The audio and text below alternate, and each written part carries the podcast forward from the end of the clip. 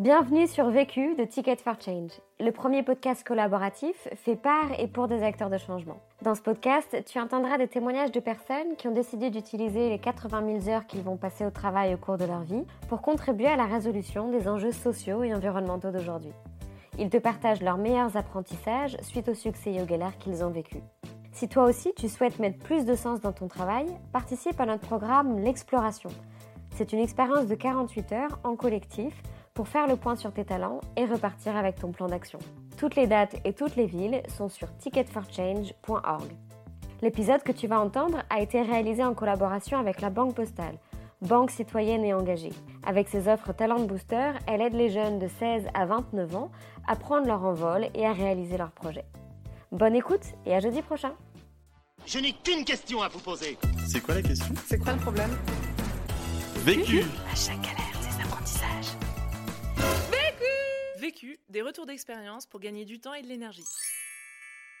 Je m'appelle Marie, je suis euh, engagée salariée euh, pour l'association Coexister euh, en tant que déléguée nationale à la pédagogie. Coexister, c'est un mouvement de jeunesse et d'éducation populaire dont le but est de permettre à des jeunes qui ont entre 15 et 35 ans de vivre une expérience positive de la diversité, notamment de la diversité convictionnelle, c'est-à-dire des jeunes juifs, chrétiens, musulmans, athées, agnostiques, qui apprennent à mieux vivre ensemble. Et donc moi, mon travail, c'est de penser les activités du parcours bénévole, justement pour que cette expérience se passe le mieux possible. Coexister fête ses 10 ans cette année, puisqu'on a été créé en 2009. Et depuis 2009, il y a à peu près 8000 jeunes qui sont passés par le, le parcours, justement, de rencontres, de coopération et de sensibilisation. Donc ces 8000 jeunes sont accompagnés et sont suivis par 11 salariés ici au siège à Paris et 45 volontaires en service civique un peu partout en France.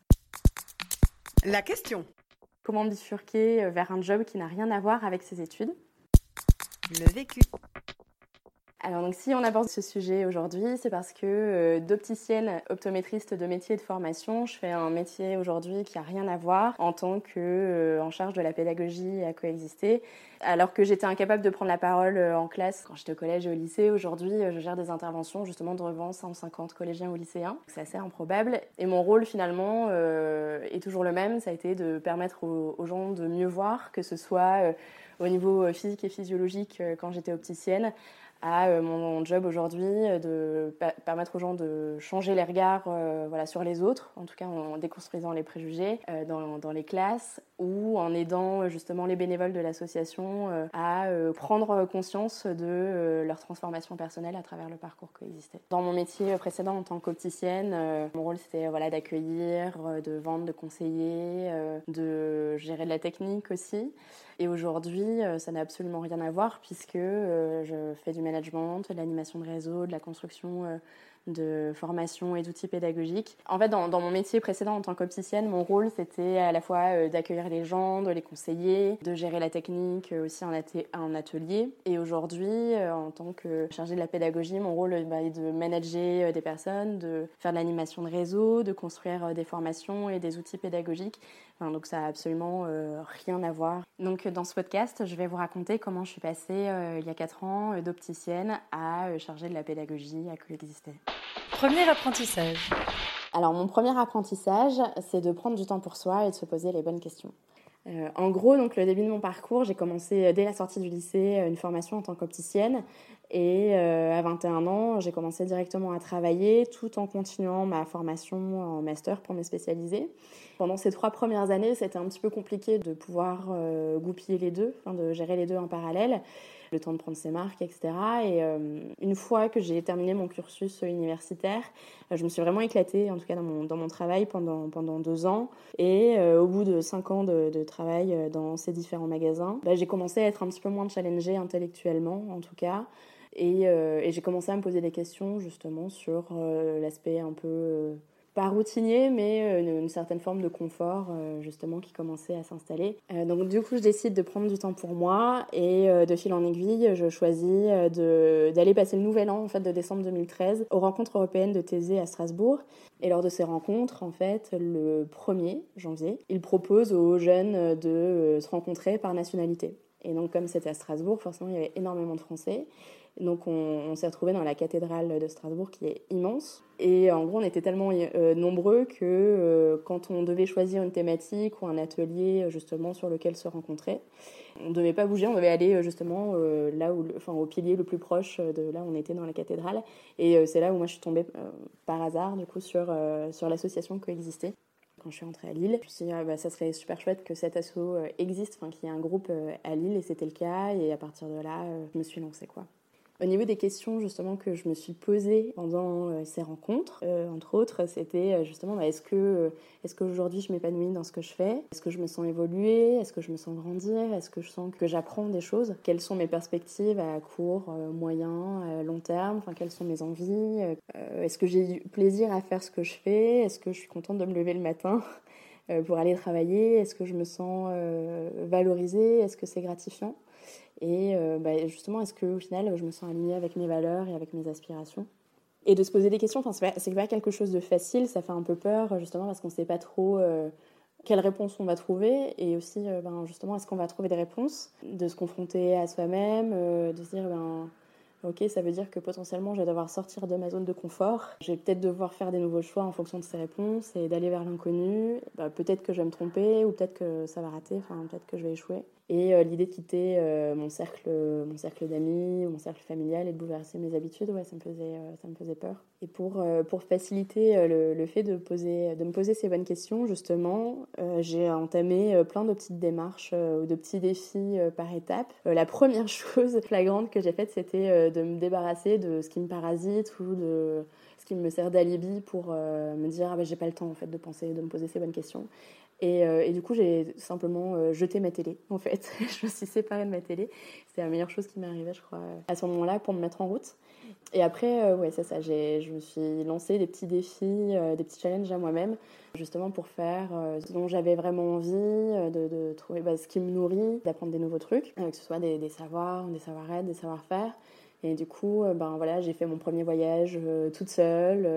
je ne suis pas du tout quelqu'un qui fait de la course à pied. Et là, je me suis dit, ok, ben, lance-toi, euh, fais les 10 km de la braderie de Lille. Euh, l'année d'après, je me suis dit, ben, prends des cours de tango, en fait, pourquoi pas, après tout. quitte ton appart et lance-toi dans une recherche de colloque ou crée une nouvelle colloque, même avec des personnes, ou, de continuer cet engagement que j'avais pris avec Thésée, justement, d'animer aussi des temps spirituels comme ça sur l'île.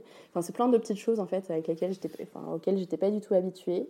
Et en fait, c'est plein de petits, des choses qui sont devenues des petits rendez-vous euh, réguliers euh, avec, avec moi et pour moi, en fait. Je me suis rendu compte, ça m'a permis d'affiner mes goûts aussi et de capter euh, qu'est-ce qui me fait du bien, qu'est-ce qui me freine, en fait, qu'est-ce qui me sert à rien dans la vie, quoi. Et j'avoue que aussi, le, le fait d'aller marcher, je suis allée marcher sur, les, sur les chemins de Saint-Jacques entre le Puy-en-Velay et Conques. Et ça, vraiment, ça a été.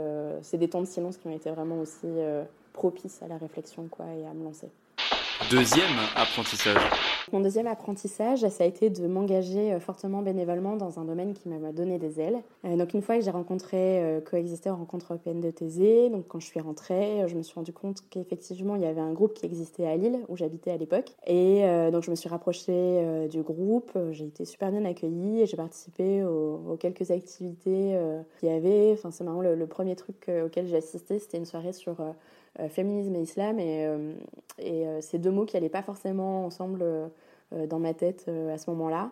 Et j'ai été hyper touchée par la bienveillance des personnes, enfin le, le, côté sans tabou en tout cas qu'il y avait entre les gens, hyper sincère. Et voilà, c'est une des choses qui a fait que j'ai continué à m'impliquer dans l'association, et notamment en septembre 2014 au moment où euh, justement les personnes qui étaient en charge du groupe quand moi je suis arrivée, euh, partaient en études, en gros à l'étranger. Ils cherchaient quelqu'un justement pour redonner une dynamique euh, au groupe, en tout cas remonter une équipe justement qui puisse faire continuer l'action. Et même si six mois auparavant, j'avais aucune idée de sujet là justement d'interreligieux, d'interconditionnel. Enfin, c'est vraiment un truc que je maîtrisais pas et que j'avais jamais eu d'engagement associatif en tant que responsable. Ben, on m'a fait suffisamment confiance et moi je me suis sentie suffisamment en confiance aussi pour me lancer. Donc je m'investis à Coexister Lille euh, enfin, voilà, en septembre 2014 en tant que responsable de groupe. On mène différents, différentes actions, je participe à différents événements. Et en décembre 2014, je décide de partir aux rencontres, européennes de Thésée à Prague cette fois avec, euh, avec des jeunes de Coexister, donc un an après euh, le premier voyage.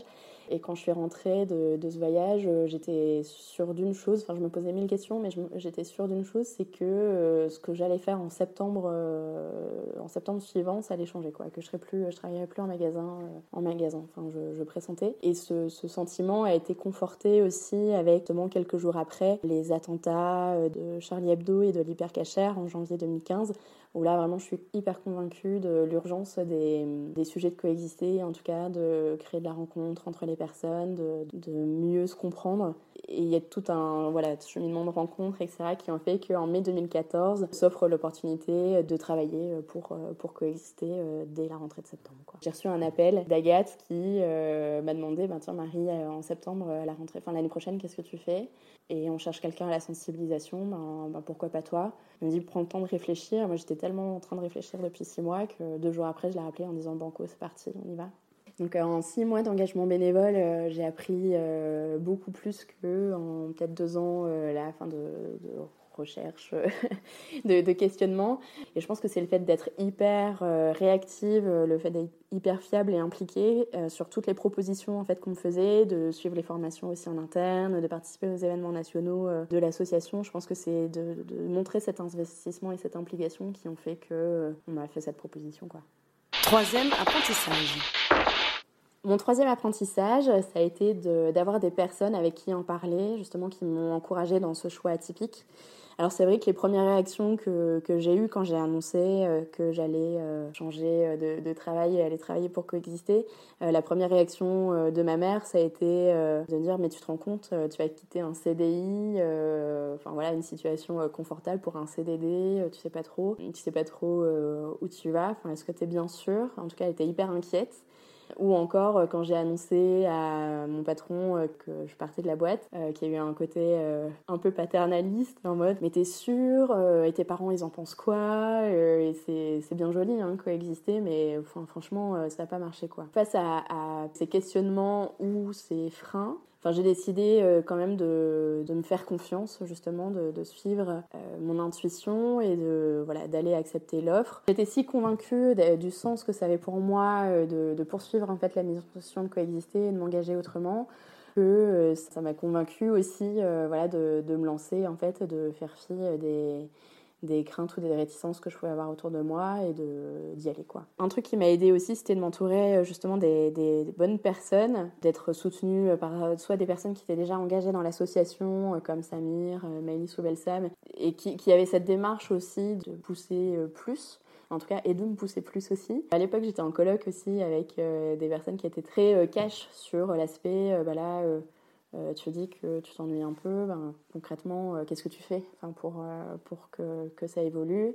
Et après, j'ai eu des, des retours d'autres amis qui me disaient qu'ils pressentaient un peu ça, enfin, avec qui j'ai fait mes études, qui pressentaient qu'il allait se passer autre chose dans ma vie, que j'allais prendre un autre tournant. Quoi. Donc c'est essentiel en fait de discuter justement, d'avoir un cercle d'amis et de confiance justement à qui pouvoir confier ces questionnements et puis qui, qui nous pousse aussi à, à aller de l'avant.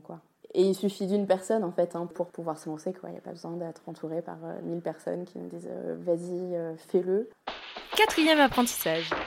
Mon quatrième apprentissage, ça a été d'être prête à vivre sur mes économies pendant quelques temps et de me fixer une limite.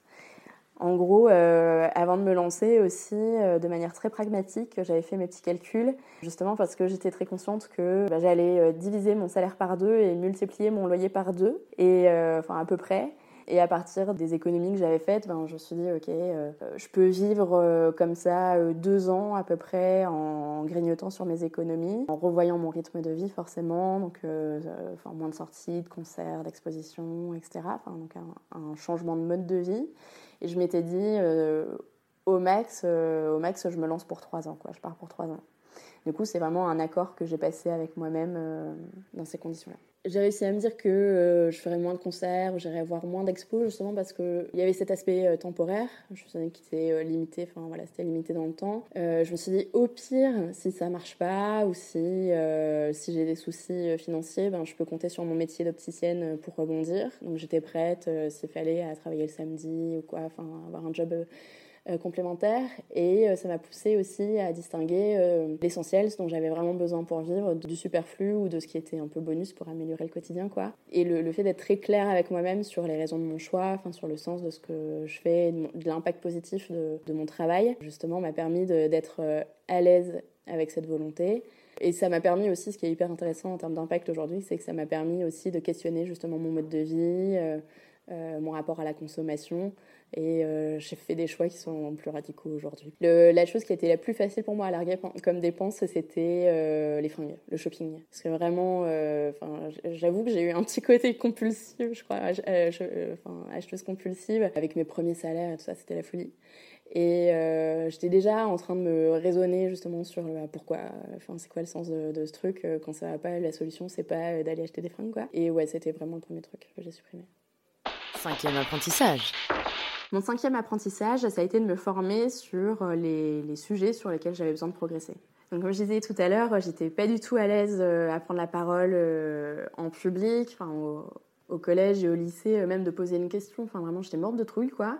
Et là, je me retrouvais à devoir prendre la parole, à animer des ateliers devant 150 jeunes, collégiens ou lycéens. Et du coup, j'avais besoin de gagner en confiance, justement pour mieux maîtriser la forme de, mon activité, enfin, de l'aspect animation, de me sentir euh, plus à l'aise, d'être plus crédible, euh, d'être plus à l'écoute aussi et de réagir vite face à une proposition euh, parce qu'on a fait, enfin j'ai fait un petit peu d'improvisation et ça m'a permis aussi d'apprendre à poser ma voix, d'être plus calme, que ça parte pas dans tous les sens quoi.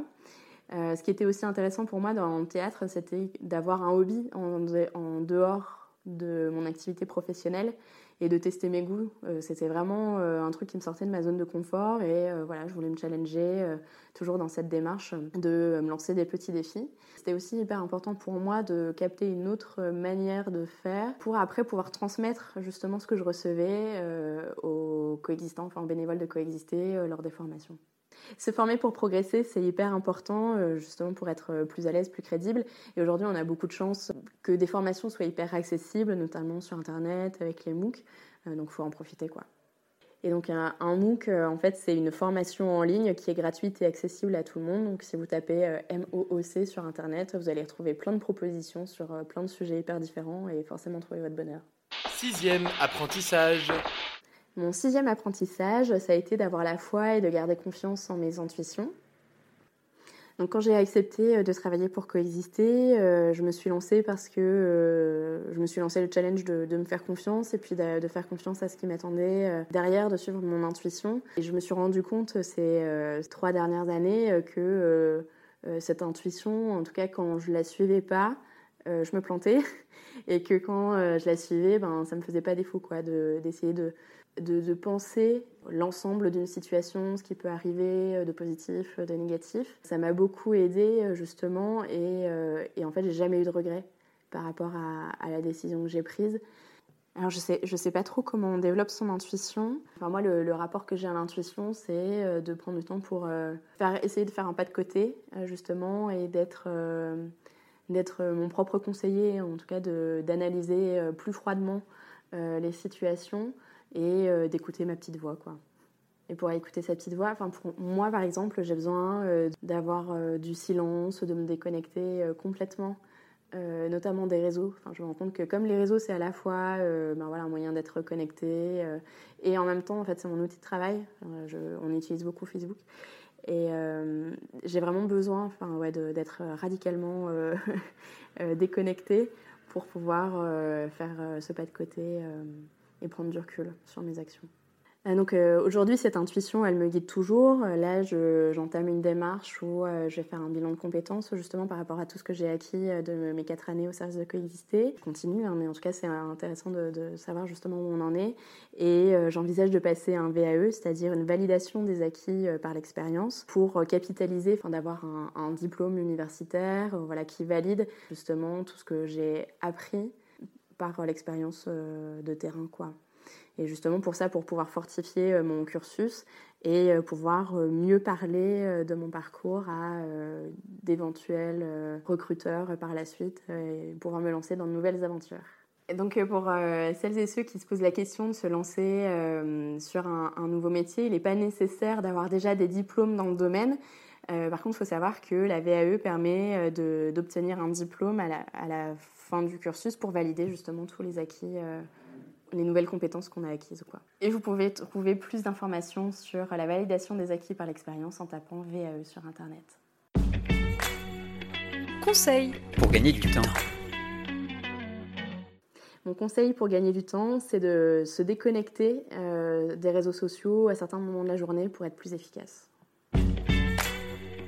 conseil pour gagner de l'énergie Mon conseil pour gagner de l'énergie, c'est de fêter toutes les petites victoires, justement les petites étapes. Euh, à chaque fois qu'on a une réussite, de prendre le temps de, les célébrer et de euh, féliciter euh, l'équipe aussi bien que soi-même. L'autre question et la question que je me pose en ce moment, c'est comment accélérer l'impact de coexister, sachant qu'on touche à des sujets de développement personnel et humain qui prennent du temps. Vu, vécu, vaincu. Pour plus de vécu, clique vécu.org. Je voulais te dire, euh, tu sais, on, a tous nos petits problèmes.